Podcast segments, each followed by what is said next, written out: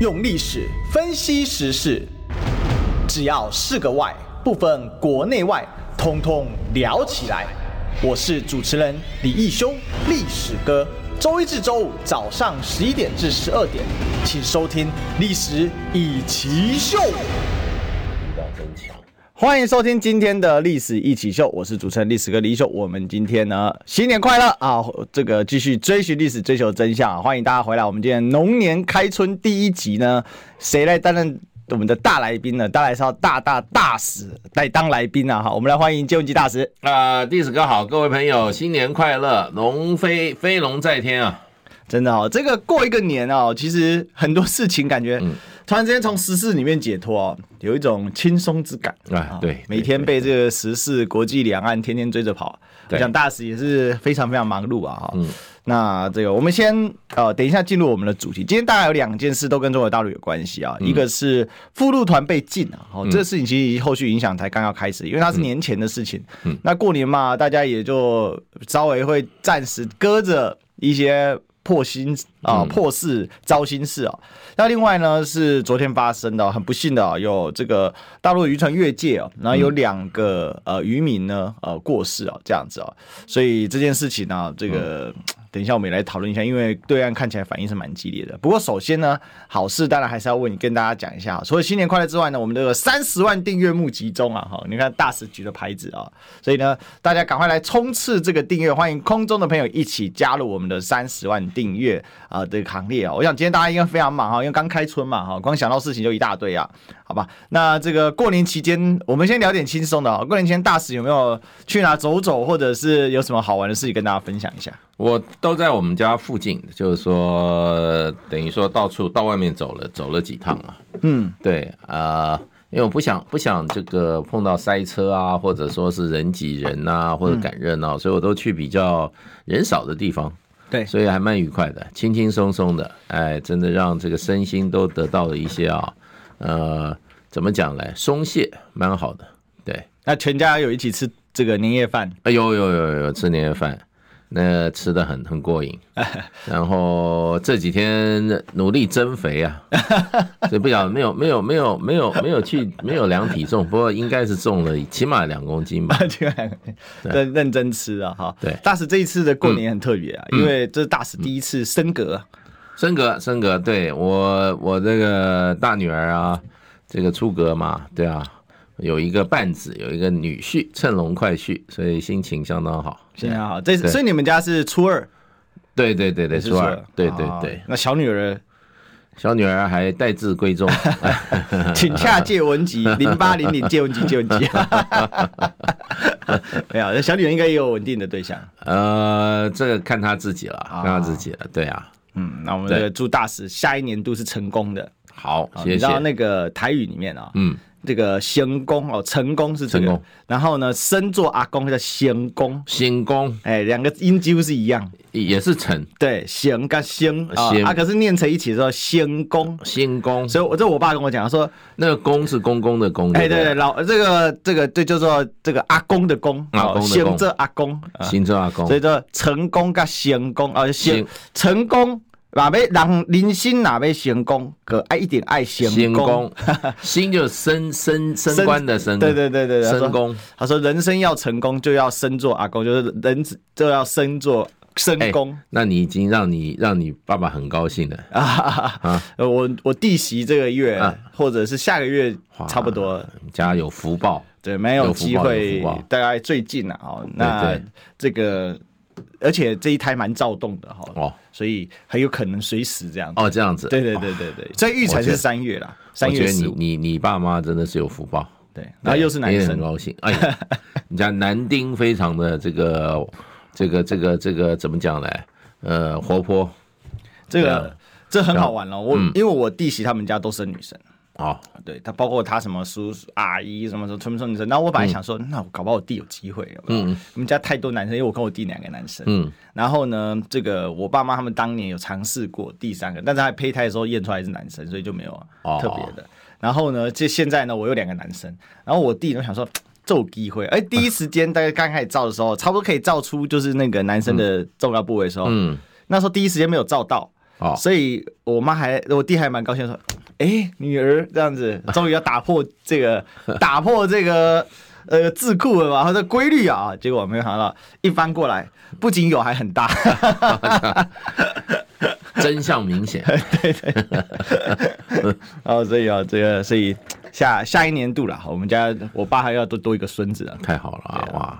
所以我们天丁这个都是喜事啊，真的最大喜事。我们也祝这个大使下一年度哦，这个有机会。谢谢谢谢。大使女应该也有规划嘛？哈，呃，都有都有都有，他他们我都是让他们他们有自己想法嘛，自己的做法，对啊。嗯哼哼。好，那这个是过年期间来跟大家在。这个分享一下啊，嗯，那这个当然了，我们还是要回到我们的两岸国际的一个重要情势哦。其实最近国际是蛮躁动的啦，好，那还有一些呃，这个小比较算是也算争议蛮大的哦。除了我们刚才讲那两个跟大陆相关的，还有一个是拜登的援乌法案呢。好，参议院是通过，但是众议院又被挡下来啊。等一下，如果我们还有点时间，我们也来谈一下这件事情啊。这其实象征了美国的一个很严重的一些问题啊。那首先第一个还是要来请教大神，年前其实最闹腾，但是因为大家忙着过年啊，讨论不多哦，但是也有很大的争议啊，尤其在旅游界啊，就是赴陆团呢，从六月起啊直接取消。那民进党政府的意思是说，这是对等的啦。哦，就是因为中国大陆迟迟不解禁，嗯，这个陆客来台哦，那所以我们就禁止台客赴陆，好，那这是对等的，那当然是主要是针对团客部分啊。那说对等，他在讲说大陆没有善意啊，对，没有善意。好，那大使是不是帮我们讲一下这个赴陆团被禁这件事情到底怎么回事？我觉得这个就是我我一直在想啦，其实这就是赖清德的。这个叫什么啊？起手式吧。嗯，对，就是以牙还牙，以眼还眼嘛。哦，对，所以这件事你就有担心。你对我没有善意啊，我就回，我就回报以嗯没有善意啊。嗯嗯，我记得年初的去年的时候，那个时候交通部长王国才还信誓旦旦啊，哇，要增加观光客什么上千万是吧？大陆就好几百万嘛，对人家就说。你你怎么做成？他说我们就是有办法想要做成啊，他们要发展观光客嘛。结果你看，敌不过这个政治，嗯，政治两岸关系，两岸中间的政治哈，还是最那个对。所以赖清德上来的第一第一次出手，对大陆出手就是以牙还牙，而且我觉得就基本上就是认为大陆哈啊挖了一个诺鲁嘛，对吧？然后表示没有善意啊，对，对于他的说法没有善意，所以呢，就就报复啊。哦，所以这件事其实要跟诺鲁串在一起看。他他里面有提到啊，他的整个说辞里面都有提到啊。嗯，对啊，就是说对对这个他们这个政权都没有没有贺喜就不错了，还挖一个 挖一个这个邦交国，显然没有善意，所以呢，我就要惩罚你。不把台湾观光客送到大陆去，给大陆制造商机，有没有？这样。可是这样的一个对等报复，显然对于两岸关系并不会有产生任何正向的帮助，时而会更加紧张。那一定的啊，他他他可能就希望要紧张吧。嗯哼哼哼。我想独派基本上不希望两岸一家亲的。嗯，对啊，两岸都一家亲了，两岸天天和和乐乐，大家一起怎么样？一起这个哈和和乐乐的啊。互互相一起，大家互相赚钱，他就是看的，他觉得对台独大业是有是不利的。嗯哼，两岸应该怎么样？应该永远这个哈，眼睛瞪着对方，然后随时准备出拳，是这样才会制造成台独所需要的两岸中间的仇恨嘛？没有仇恨，怎么要搞独立呢？对。那如果照这样的一个逻辑下去的话，新的一年是不是其实两岸的关系只会更加紧张？那因为这个复刻等于说赖清德在竞选期间所有对于两岸问题的所谓的善意啊，我们知道两其实，在竞选期间赖清德一再否认说他是他不是这个所谓的呃对抗。嗯，哦，他是一个和平，那他对对岸没有敌意哦，他甚至呢愿意来跟习近平一起吃饭，请他喝珍珠奶茶。那这些呢，他不是战争，他是和平的代表。他讲了这么的多，哦，那问题还是回过头来，那如果你现在是一个敌意的部分，那当然他的意思是说都是中国的错了啊，都是中共的不对啊，都是对岸的，都是大陆的问题啊。那大使你怎么看？就是说，如果照这样的话，还没有。还没有上位耶，五二零才上位耶，现在就已经整个情绪就开始往上拉。那但等到五二零的时候，那不情绪就要紧绷一波，那接下来问题不就？那还有很多啊，像那个盖拉格好像也要快要来了嘛，虽然他已经不竞选了啊，所以呢，他还是要来啊。来，我觉得都是一个一个一个考验呢，嗯，就考验两岸关系。那看这个赖清德怎么跟他谈嘛，嗯，蔡英文怎么跟他谈？那是不是在台湾帮助搭建一个很好的舞台，让盖拉格在台北？呃，试行所谓的反华的各种活动啊，对，因为盖拉格是美国最反华的一个议员嘛，嗯，那你到台北来，你要给他搭一个舞台的话，也很方便啊，这样好好发挥。那这个基本上那个账就基本上就算在赖清德头上了，对。那虽然赖清德头上，就台湾老百姓一起要跟他陪陪葬嘛，就这样子。所以我觉得，呃，起手式就是看起来就是准备要硬碰硬的感觉了。赖清德起手就是我不怕你了，那不过我总是觉得啦，就是说从台独的立场来讲的话，这样做法是他们是比较合逻辑的。嗯哼，两岸关系怎么能改善呢？对不对？你没有同意我独立之前，我怎么可以改改善关系啊？那大陆也一样，到你没有接受九二共识之前，怎么可能会改善关系？两个就卡在这啊，那就这种僵持下去的话，对抗的下去的话，事实上对于对于。台独是比较有利的啦，嗯，对，台独比较，因为因为台独需要的这种情绪上的这种啊燃料，燃料就是两岸的对立跟仇视，甚至相互的攻击啊，这些东西存在的话，台独就有不断的怎么样源源活水的这种哈材料好运用，所以我觉得呃赖清德说是一回事啊，我们主要还是要看行为，政客你就要看他怎么做，你要。你要听他怎么讲的话，那就会被他被他带到带的，就被他搞得迷迷糊糊的。嗯，你看他怎么做了？那我觉得现在两岸现在已经开始危机，开始慢慢在起来了。哎，中国人过年基基本上过年是不要出事情的。对啊，是，那就我觉得中间有一个过年的这一个缓冲期啊。可是我认为过年以后啊，这个很多事情就变成就是说我们无法乐观了。嗯，对。好，我想这个事情真的看起来，民进党政府在赖清德这一任可能更没有处理两岸的一些手腕哈。嗯，呃，才刚讲哈，昨天就发生很严重的事故啊。昨天呢，这个我们的海巡署在金门呃，这个针对呃一台中国籍啊，就是对大陆籍的这个快艇越界捕鱼的时候呢，哦，那我们当然是。呃，海巡队当然是给他予以驱离啊！哈，那这艘快艇上面有四名的中国的海员，就是大陆海员的落海啊。那其中呢，两人生还，两人不是，怎么回事呢？哈，因为我们知道，其实，在金门这边，因为距离大陆非常近嘛，好，那所以常常会有这种越界捕鱼的这状况。那但这一次呢，哈，这个过去那种越界捕鱼酿成死伤的情况并不多啦。哦，但没有吧？对，好像没有。这第一次把这个，就至少近年来第一次哦，这个对岸的渔民落海之后过世的这样状况啊。那到现场的状况是这样哈。那根据金门海巡队的副队长陈建文呢，哈，就告诉呃这个这个媒体的部分，他说啊。这招快艇速度非常的快，而且蛇形巨简啊。嗯，双方在追击的过程当中呢，有四名大陆渔民落水啊，应该是因为蛇形的时候会甩到水里面去哦。那现场赶快啊，海巡署就把呃这个人员给救起啊，但是有两名落那个两名落水人员溺水啊，送到金门属立属立金门医院之后，然后急救无效，好，那过世了。那目前来说，海巡队正在透过官方渠道跟渔民家属取得联系啊。那也目前金门地检署也已经呃这个相验跟调查当中了。那到底呃接下来怎么去发生呃就怎么后面的案情，我们要继续来跟进啊。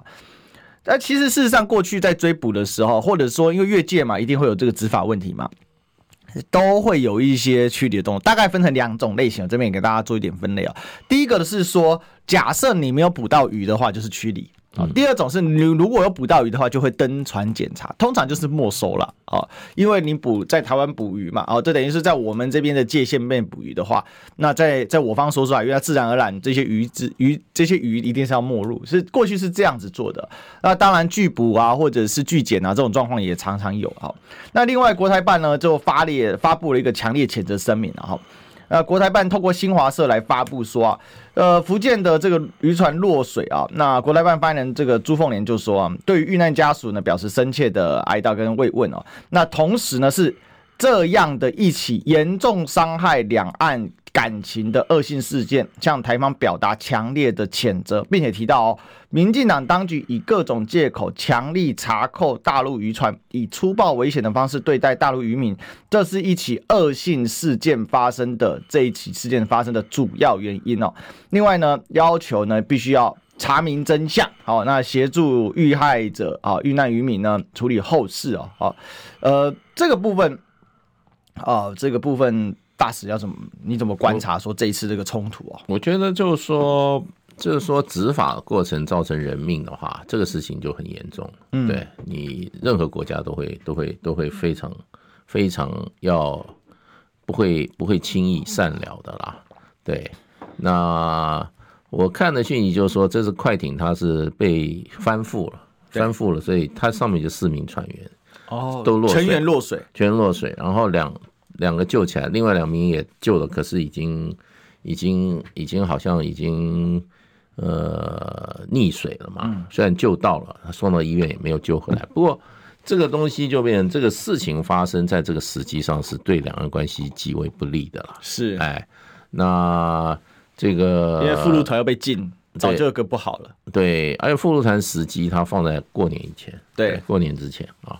那这个事情又在过年当中，所以这个朱凤莲他也说，在清春节期间发生这样子的事情啊，它性质极为恶劣嘛。嗯，所以就变成就是说，我是觉得过去两岸在这个所谓的海事方面的执法哈，渔权的执法上行之有年了啦，可是没有出过人命。嗯，那这是出人命，我是认为啊，我是觉我是认为，呃，到目前为止，我觉得蔡英文政府还没有还没有很明确的一个立场啊。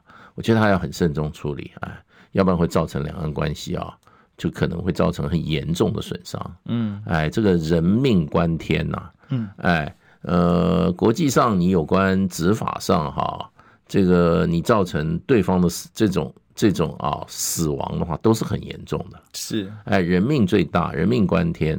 那不管怎么样，你得要有一个要有一个很明确的一个还还原事实的情况。嗯。那为什么会造成人命的损伤？这个是一个很严重的事情。我觉得在当下尤其敏感。嗯，哎，这这种事情也可能会变成一个很重要的一个一个冲突的起源。那不论如何，我觉得捕鱼还不至于要出人命，即使盗鱼，你还不至不至于是死罪吧？对不对？那这种民事的纠纷在执法过程中为什么造成人命？我想这个这个是这个是要要要要弄得非常清楚的。虽然我看就是说，这个金门的执法单位也说他已经交给金门地检署来处理了哈，我觉得这才是一个正确的方向，要进入司法处理的阶段啊。那么要把这个事情真相要要要查明很清楚，然后要能够说服有说服力。那是不是有过失？那是不是还是？呃，没有过失，这都要做一个很负责任的一个一个一个一个调查，哎，最后还从司法的程序来处理，要不然的话，我觉得这个事情是很不幸啊。当然，我们首先对这个呃死亡的两名大陆渔船表示哀悼啦。那另外一方面，我觉得这个事情对两岸关系在这个节骨眼的话是说，如果处理不慎的话，事实上会造成很大的后续的哈。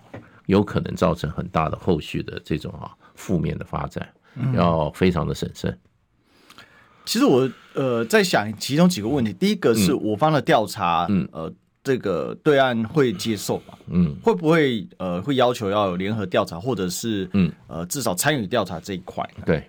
那这个也会成为接下来可能两岸很大的一个问题，因为这个事情才刚刚要发酵。嗯，那我自己观察是，刚才一些大使提到一个关键，目前好像蔡文总统还没有太多的反应哦。嗯，那民进党政府会对这件事情刻意低调吗？大使你怎么看呢？我觉得应该也是还在详详就查明事实的阶段。嗯，哎，这个这个事实很重要。不过执法会造成死亡的话，基本上就是应该要好好调查了。对，这个不是什么很严重的罪嘛？对。你也不是抓那些凶杀犯啊，或者怎么样哈，或者以武拒有有那种武力的抗拒的哈，那为什么会造成死亡？这个问题，我觉得要要很慎重的处理，要有一个很明确的一个哈调查的过程。然后要把真相要弄得很清楚。那么，我觉得最后还是要又怎么样？呃，最后还是要用司法的过程，司法的程，司法来处理。对，那么呃，就是说勿往勿重嘛，就这样。对，这所以这一次。嗯，闹出了命，然后又在这个时间点，那等于非常非常不好，非常敏感的时间。对，那很可能被串联起来啊！你现在进附录团，然后一个恶性的，那对岸其实我看对岸的网友啊，嗯，网民啊，嗯，民情汹汹啊。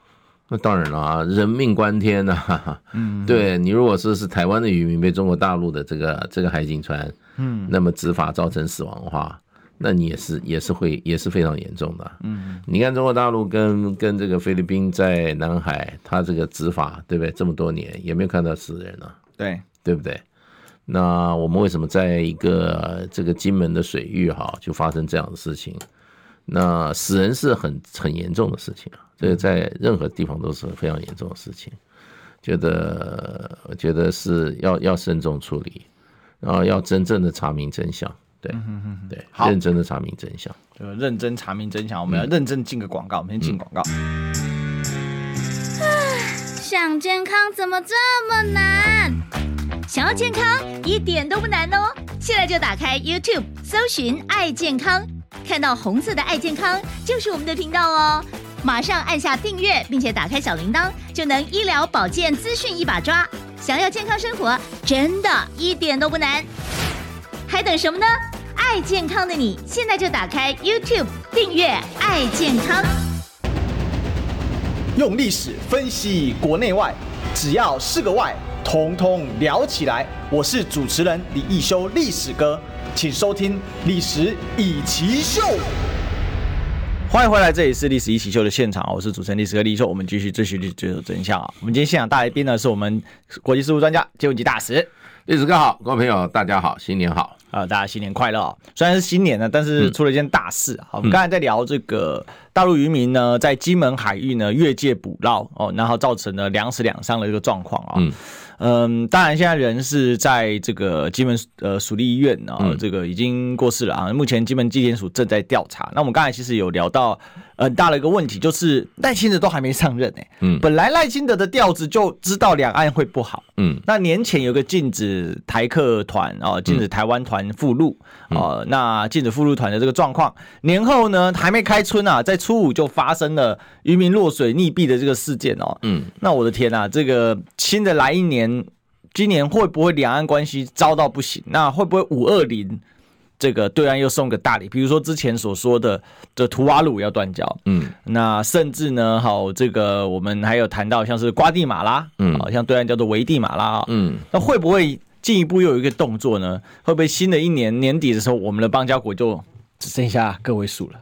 不，我我本来就说赖清德当选，如果希望两岸会起会预测两岸还是。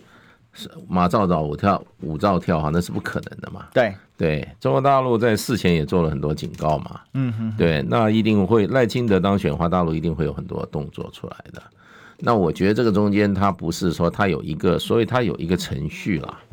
对，他可能可能美国方面也在也在中间啊穿梭或怎么样哈。那或者民进党也希望跟大陆有一些接触或怎么样。可是我觉得基本上的那个。那个那个基本原则两个是很冲突的，一个主张台独的，一个是反台独的，一个主张和平统一，这个基本上是这个局基本上就是一个冲突的局了。嗯，那冲突的大小看两边，尤其赖清德他怎么样怎么样的这个哈啊所谓的他的言跟行，嗯，对，那你现在看出来赖赖清德是走对抗路线嘛？完全，哎，而且蔡英文还没下来耶，而他就讲说你没你没有善意啊，对，马上就说对方无善意了嘛，对，那就变成这个这个问题就变成，我觉得就是说赖清德可能在过去一段时间感觉到很多压力了，嗯，对，他的回应就是我就不让台湾人去大陆去观光，不给你赚钱，就这个意思。哎，大大使，我有个疑问哦，有点经济制裁的感觉啊，就就你的观察，嗯。这次禁止赴陆团是蔡英文下的令，因为这么大的事情不可能是交通局长就决定的嘛，是蔡英文下的令，还是是赖清德的意思？哪一个人意志影响比较大？我觉得他们共同意志吧。就是说他们这个核心的核心的这些领导团队吧。嗯，对啊，对，我觉得是共同的吧。对，因为我总觉得最近蔡英文这个快卸任啊，就感觉要退休的心情特别好，也不太也不太管这些事情，他还跟网红啊干嘛的，那这些事情他也都不回应了。他本来就是数馒头啊，他就准备下庄啊。你没看他们这些人钱也钱也名名名利双收了，他现在就是要告归隐山林了嘛。那你这是你赖清德的事情。对对对对对，那我觉得我觉得这一方面他也不会太坚持了，会放手党他们党里面几个高层的决策的走走向，尤其两岸关系这一部分呢。很可能，所以未来赖清德在五二零之前，因为其实现在距五二零还很长一段时间呢。我们的这个备位期是非常长的，有三。民进党什么时候什么时候软过嘛？嗯哼哼哼，从来没有软过啊。嗯，两岸关系上他怎么会软过？那你碰到赖清德，那更更不要说。现在又有美国做，美国美国不断的支持嘛，对不对？那他运作的空间很多啦。他也不是说今天我一定要赶快修宪呐、啊，改成做台湾共和国啊。对，他今天就拿着中华民国这个招牌嘛，他在下面搞这些哈，搞这些台独的，有台独之实嘛。对，对不对？那两岸的话，他可以，他可以释放一些善意，也可以怎么讲，也可以出招啊。哎，那他可以运作的空间很多啦，我觉得。嗯嗯。那基本上就是也是呃，给大陆一点颜色，就这样子。哦，所以强硬一下，作为五二零的衬底，嗯，也不是未来四年吧？未来四年，对，未来四年，所以还没有上位就已经定调。那未来讲白了，两岸只有越来越紧绷。可是现在卡了一个问题是，国会不是民进党主导的，嗯，那这样会不会对他有一些牵制作用？还是他们单方面干到底？他就需要国会会反对他的大陆政策啊。哦，他才把国会描绘成一个这个贩卖台集团呢？哦，他把卖台之首韩国瑜，对啊，然后把国会盖戴一个红帽子啊，就这样子啊。OK，对啊，大民进党从头到尾只有一张反，只有一张牌啊，反中就是台独反中啊，嗯嗯嗯，对不对？他就靠台独反中这个哈混了那么久的啊，这个这个这个这个这个这个这个他的他的这个法宝他怎么会丢呢？不会丢的啊。然后呢，把所有不支持他的人都搞成抹成红的嘛。对，他就他现在就希望怎么讲呢？就希望韩国瑜他们啊，这个亲中，对不对？对大陆没有敌意，嗯、然后找机会把它抹红，就这样子。嗯哼，就这样。那已经到了台独，我觉得他们是一个最后的，他也觉得很关键的啦。OK，可是你要认为他会放弃，那是不可能的。台独怎么会放弃啊？所以未来四年，台独只会闹得更凶。嗯，应该是吧，因为他们觉得中国大陆状况不好啊。哦，对，其实最近有这个论调，这个来让大谁我们来挖掘一下。最近中国崩溃论，或者是嗯顶峰，呃，这个就是所谓的中国已经发展到顶峰的这个状况，就是说，哎，中国现在已经到了，已经到了最强的时候了，没办法再继续发展的这种说法，越来越越来越多。最近找了这个雷姐哦，在我自己频道，我们做了一集讨论，叫做呢经济光明论 VS。崛起顶峰论，嗯啊，就是说，现在到底是中国大陆的这个发展的关转型的关键期，就是说，中国的这个经济改革开放之后，到了现在有一个转型关键期，如果这个转型过了。那中国未来呢，就一路要长虹。嗯，嗯，那这我们可以当然也可以列一些证据啊，比如说新兴的科技产业，电池啊，电动车啊，哈，甚至核电啊，哦，甚至包括在军武方面都有长足的发展跟进步。那包括这种这个科科研人员啊，哈，还有包括整体的这个收入，比如说脱贫啊等等，好，这个是所谓的。光明经济光明论啊，那还有包括房市的泡泡虽然不好，但是也做了一定程度的处理。嗯，好，未来呢可以避免这个房地产的这个泡沫呢泡沫化，像日本一样的这个状况。但也有同时也有另外一派的说法，叫做崛起顶峰论。中国大陆改革开放到现在呢，已经崛起到顶了。嗯，好，接下来就是无止境的滑落。最大的证明就是港股跟陆股啊，就上海 A 股哦，无限制的往下掉。啊、嗯、A 股连三千点都守不住，嗯，好像这样的一个说说法啊。那其实最近那这样的说法，事实上我们也可以看到，就民进党政府或是台独派的更倾向后者崛起顶峰论。嗯，他认为中国已经到顶了。为什么这么讲啊？因为这次过年啊，嗯，讲一下这个小故事。大家也知道我们家高人啊，就是非常资深的绿嘛。嗯，那呢？我这这过年这三天呢，因为我都跟他一起开车啊，嗯，呃，就我开车，他坐我旁边，我们就聊整整三天。我真没想到有一天我会跟我人家高人可以这样和平的聊了三天，嗯，但他在里面，因为他每天平常都看绿媒嘛，嗯嗯，他所介绍的讯息就是。呃，中国跟无啊啦，啊，未来就是这样子。因为习近平太暖，而且无看过这么暖领领导人。啊。对，因为习近平那个阿爸啊啊，所以啊，经济不佳，乱折折啊，就反正就是，反正他就是非常负面的评价中我，觉得中国完蛋。啊，准备内部要分裂了。嗯，好，那习近平会继续做下来这红点，然后是一个很很糟糕的，所以中国呢，经济完蛋，好，政治也完蛋，好，全面完蛋。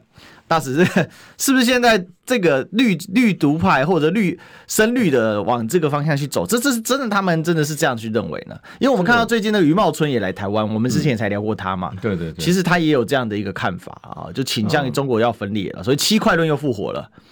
这个其实去大陆看啊，第一个中国是一个很难很难很难很难崩溃的一个文化体，嗯哼哼哼，它的内聚力是很强的。然后呢，它这个历史传统还是还是根深蒂固，然后再加上近代这个哈爱国主义、民族主义兴起啊，所以这个爱国主义跟民族主义在中国倒还是很强的，嗯，然后再加上历史文化传统啊，那再加上要感谢西方的一直的打压嘛，对，所以中国本身的这个危机意识很强的，我认为崩溃是不太可能啊。第二就是经济来讲的话，我相信最近有西方媒体有一个有一个很重要的观察，就是说中国会走出哈所谓中等收入陷阱，最主要的原因是它的创新的能力，也就是 innovation 啊。对，就是说一个一个国家啊，它的经济有没有前途，看它有没有办法在这种不断竞争的这种哈经济的这种环境里面啊，有创新的能力，对，有推陈出新，而不是。关键的这种啊，包括你这个发展的方向都被人家控制了，因为中国大陆已经展现出来创新能力了嘛，对对不对？不管汽车电池啊，还有这些绿能，它都领先了，对，这都是不是说只有产品领先，是技术跟研发领先了。那第三个就是说，中国大陆这种不管是官方跟民间重要产业在研发上面的投入，现在仅次于美国，嗯，那还有它创新能力，就从它的这个专利哈。申请的数量来讲，都已经跟美国并驾齐驱了。对，那这个就这个就是中国中国今天我觉得看到中国的未来的最主要几个几个几个证据在这里。嗯嗯，你有没有未来看这个？你是还是进入黄昏？像日本就比较进入黄昏，日本的这个很多产业都被追过去啊，造船、汽车啊这些电子、石化都被追过去啊。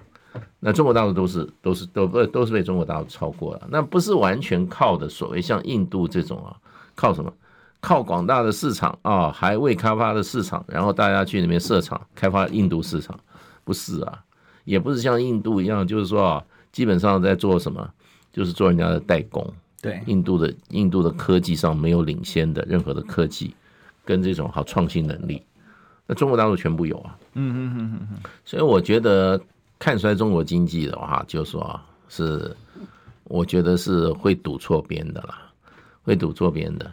那中国大陆基本上就是说，目前来讲的话，这个没有消费的信心哈，所以它房价跌得很厉害。对，房价跌得很厉害。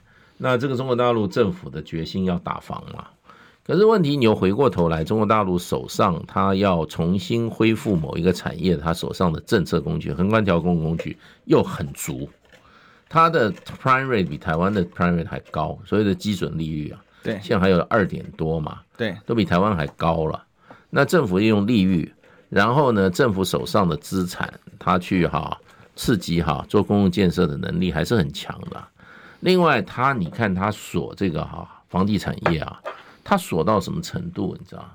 他第一个，你就是说我这个地方，你这个本地人、外地人不能来买，或者说你首你首购的时候，你的自备款，你你是你还需要三成，对不对？三成的首购自备产，我们台湾首购拿了三成，一成，一成。那问题就是，他这个政策调控空间还很大。哦，我可以降成两层，降降成一层。那你你比如说，你对你对第二套房，我就要你全额，你不能贷款，他也可以放松嗯，所以问题他都没有放，所以我觉得基本上中国大陆还是他还是打防的政策还是抓得很紧啊。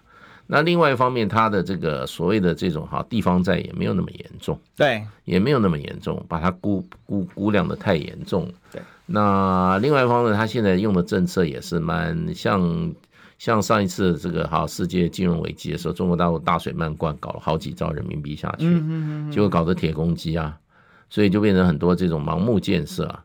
这次他也没有丢多少钱，只丢了一兆人民币下来。这其实对于整个中国来讲很少哎、欸，很少。而且我觉得他宏观调控的这个力度小很多，他还是蛮用市场机制在解决问题。而且他对某些产业的这种啊，所谓的他可以很快把它解决这个问题，他也没有在。我觉得他还是在整顿阶段。对，那中国大陆反正这个整个的经济，我认为是一个调整期。那么他可能就是说，基本上要。把它的内部的需求的市场从房地产然后调到别的地方去。你看最近他对旅游行业他就比较开放的比较多。今年春运说创历史新高，三十五亿人次，三十五亿人次，有史以来最高。那这个就是这个，因为你这个是我认为，我认为就是说这种国内旅游的话是基本上中小企业受惠，嗯，然后它是一种服务业的性质，嗯，很符合中国大陆人口众多的这样子的经济。它必须要开发，然后它可以深入到一些穷乡僻壤。你只要能够提供好的观光的商品的哈，它它是一种一种把地方政府的这种哈施政的导向跟资源的投注一种调整的过程哦。我觉得它是慢慢在调整，等于是让你地方建设有更多的可以被使用到这种啊，被使用到。另外，它玩大的项目，比如说航太业，比如说中国商行、商用民航，它这个 C 九幺九。呃，一千多家的订单，对对不对？那它进到这种高附加价值的行业去。另外就是说，它的绿能的现在哈这种产业，还有这种啊大的重大的工程的这种啊啊，我觉得它都在慢慢都在调整产业结构，整个的这个经济结构。那呃，汽车行业。虽然它还没有到一个到一个哈，到一个大到一个非常，可是已经极具竞争力，尤其新能源车。对，那这种是一种火车头行业，它会慢慢都会带起来。所以你就看中国大陆怎么在转娱乐资讯。那当然了，就是说中国大陆双引擎的话，它最主要就是内内内内部消费。而内部消费没有这么快起来，的时候它外部消费是不好的。为什么？因为美国经济也不好，欧洲经济也不好，全世界不好。对，全世界不好。你你今天你还有百，你 GDP 还有差不多百分之十九是靠外销的。对，那你这部分一定受到受到影响啊。那不过我认为整体的结构来讲，我认为就是这么大一个经济体啊，它最大的这个有没有前瞻性？看它就是说那个西方媒体的西方很多专家他说，它基本上它的创新能力很强。嗯哼哼哼，这个创新能力强的时候啊，这个经济体就有未来。如果它的创新能力不行了，它就不行了，就慢慢就就要走下坡了。所以我就觉得中国大陆在过去从川普开始以来，它在不断调整经济结构，哈，就是说它的产业所谓的供应链，它跟西方慢慢在脱钩。这是西方主要跟他脱钩，他就供应链，他就完整的中国的供应链，嗯哼，那基本上就不需要依靠本土替代，本土替代，甚至他跟他他所谓的也是有案外包，对，要跟他友善的国家建立一个“一带一路”，“一带一路”哦，他也是有案外包，所以所以你玩你玩这个有案外包，我也搞我的有案外包，只是我的叫“一带一路”。对，类似这种感觉。而且它关键的大陆关键的两样、三样东西啊，是一个是能源，一个是粮食，一个是一个所谓的市场。嗯，它三个都事实上现在正在好有有系统的，我想跟美国这个系统啊，在慢慢的脱钩。当然，美国系统也是很大的系统啊，你脱钩对中国大陆也要付出代价。对，可你看它不断的在找替代的能源的替代来源，粮食的替代来源。然后呢，再加上这个哈市场的替代市场，它不断的在走这条路，所以美国是说的叫的很凶啊，我要搞一个什么哈，这个把中国排除在供应链系统，中国也在发展自己的供应链系统，所以我是觉得这场这场竞争是正在快速的进行啊，那所以我是觉得呃，你事实上呃，美国在做，中国大陆也做的很凶。所以等于是逐步进入深水区的一个概念，就是说大家总是要自保啊，大家总是要自保。那你说中国大陆经济会很差，怎么差法嘛？他明年的 IMF 还是给他四点六啊，嗯嗯，对不对？还是四点六啊，还是高于全球啊？对对啊，但全球不景气已经是很必然的，对，尤其欧洲，欧洲明年最糟欧洲明年最对，欧洲最糟。美国看它本身了，美国美国现在问题是政治不稳定了。嗯，对对，川普快要上台了。对，那我们的广告要很稳定，我们进广告、嗯。我关心国事、家事、天下事，但更关心健康事。我是赵少康，推荐每天中午十二点在中广流行网、新闻网联播的《听医生的话》。我们邀请到的都是国内数一数二的医疗权威，给你一个小时满满的医疗资讯，让你健康一把抓。除了收听以外，还要到 YouTube 频道上订阅 “I Care 爱健康”，按赞、订阅、开启小铃铛，爱健康三支箭，一箭。用历史分析国内外，只要是个“外”，统统聊起来。我是主持人李一修，历史哥，请收听《历史以奇秀》。欢迎回来，这里是历史以奇秀的现场啊！我是主持人历史哥李一修。我们今天继续追寻历史最后真相。我们今天的现场大来宾是我们国际事务专家谢文吉大使。呃，历史哥好，各位朋友大家好，新年快乐！哎，新年快乐哦！我们刚才其实在聊这个中国经济崩溃论的部分啊，嗯、大使刚才帮我们做了很多的解析哦。那我跟大家讲啊，今年世界啊这个第四大的这个外资投资国呢，嗯，大家可能想都想不到在非洲哦。嗯，那我当然看到这份资料的时候，想到非洲，非洲哪一国啊？哦。结果竟然是刚果民主共和国，嗯、我们这个大陆一般叫刚果金呐，哈，因为它首都叫 Kinshasa，嗯，啊，就金下沙哈，但这刚果有两个都叫刚果啊，嗯、一个是刚果啊布啊，因为它这个它的这个首都在布拉柴维尔啊，都在刚果河的两岸啊，嗯、那一个是。这个刚果金是前这个比利时殖民地哈，嗯、那这个国家非常的大哈，嗯、目前非洲啊、呃、这个应该算是面积第二大哈，那人口也很多，但非常的穷啊，内战很严重，而且比利时的统治是极其的恶劣的，嗯，哦，这是最残酷的统治啊，就是都都不听话就断你手脚哈，嗯。啊，杀小孩的什么的一大堆，所以刚果其实内战包括所谓非洲版世界大战都在这边发生哦，那。这个，但是刚果呢这几年哦，这个政治相对来说渐渐比较稳定一点点。嗯，另外呢，就是外资大举进入，呃，就是中国进来。嗯，那主要什么？就是投资这个铜矿的开发哦。嗯，因为它是大概是全世界上这个除了拉美地区啊，尤其是刚才大使有分享啊，在广告前有分享，在智利啊。这是世界最大的铜矿出口国嘛？之外呢，哈，这刚果也有很富蕴藏非常丰富的这一些铜矿。其实刚果有的东西它太多了，黄金、铜矿、钻石、钻石哦，钻石也是非常的厉害啊。那血钻石这边也有一份。呃，除了这个叫血钻石，你知道？嗯，就是它自成一格，不受西方国家控制的钻石供应链。对，它要自己摆脱西方的钻石供应链。自成个，所以西方就给他选了一个名字叫血钻石。对，不过这些钻石确实也跟他们内战息息相关了，因为他们当地军阀也是非常凶狠。美国不是靠靠 靠经济来，没错啊，来搞他的军工复合体啊。所以这在美国产业也是血产业啊，血产业啊，这一体两面，就符合西方标西方的这个企业。其实西方的他企业本身不干脏活，嗯，但他下包干脏活啊。他跟这些下包，我我去参加那个叫 Kimberly Process。我去开过好几次会，所以我我后来发觉，哎，人家就是不加入你这个供应链而已啊，你就把它说成是血钻石，是什么意思啊？那那未来会不会这个一带一路是血带路？我告诉你啊，这个多不合理啊！这个军阀过去是卖给你们这些，哦、卖给你们这些西方的这些钻石供应商，戴比尔斯之类的，就不算血钻石，他自己出来卖就算血钻石。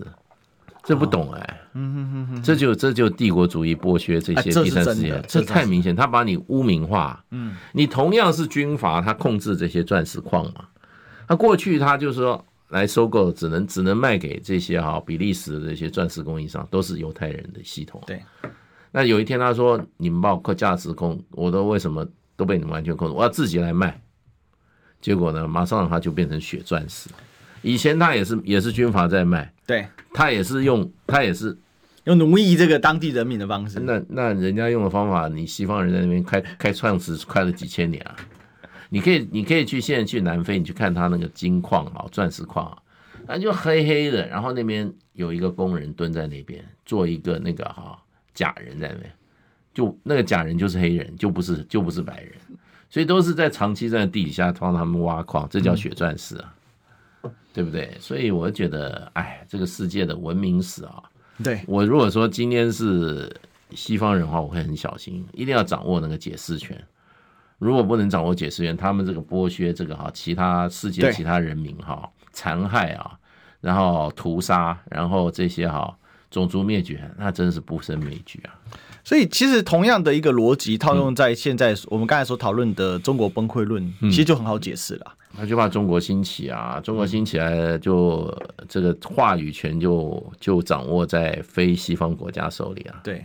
对啊，那大使你怎么看？就是说，我们当然最后一点时间，我们来展展望一下，就是说，新的一年哦，就中国当然固然还是有很多挑战啊，中国挑战本来就很多，其实历朝历代都是这样哦，一个王朝哦，或者一个时代一个朝代哈，那当然共和国我们不能说它是朝代，但它也是一个时期嘛，新的一个时期一个，那对他来讲，他整个的挑战其实很大的这个程度是话语权的争夺，嗯，但是我自己观察了，在国际媒体里面，其实中国话语权真的很弱势。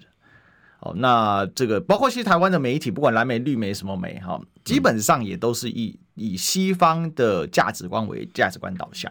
那在这样的情况之下，呃，你觉得就是说，关于这个中国的这个崩溃论里面，这个话语权问题，我觉得中国现在比较缺的哈，就对社会科学、人文、历史、地理研究的重视。嗯，中国的科学啊，所谓的自然科学已经哈世界一流了。可是你要掌握世界话语权啊，你要有一群真正懂世界历史的人。对，你不要连琉球历史都搞不清楚啊，你去搞什么跟琉琉球发展什么关系，对不对啊？回过头来都短视，所以你要有真正的研究世界历史的人才，然后呢，社会学啊、经济学、政治学，你都要有，要大力的、大量的去投资，发展出，所以才有中国的观点啊。那你要从自己的视角来看这个世界，不要老是去接受人家的、人家的那个洗脑，嗯，对，都被人家洗脑了，洗脑了几十上百年了，没有自己的观点。那你要提出自己观点，那你就要就要，我是觉得中国大陆要，我看他前两年有开过社会科学的，我觉得不只是社会、文化啊、语文、历史、地理哈这些，还有考古人类学啊，通通要去研究。你才能够发展出自己话语权。你没有没有研究，没有研究，没有学习是没有发言权的。是就这样，这毛泽东讲的。就我自己作为一个人文学科的、嗯、呃本科生，嗯，我觉得我是这么看啊。嗯，我觉得很大程度要让学术更自由了。嗯，对。哦，那自由他讲错话又怎么样？嗯、那你就用讲对话的方式把它回应回去。嗯，哦，不要讲错话，用政治的方式去限制他讨论，那反而他的活力。我觉得不会这么高，这是我自己的观察。对，所以更大的这个言论的尺度，尤其在学术界啊，你说公共舆论会造成伤害嘛？对，那你在学术界你要更宽泛的言论，让不同的想法的人都可以来参与讨论，这样他才有更充分的讨论的空间。我这是我自己看法。好，我们今天谢谢大使，谢谢谢谢历史哥。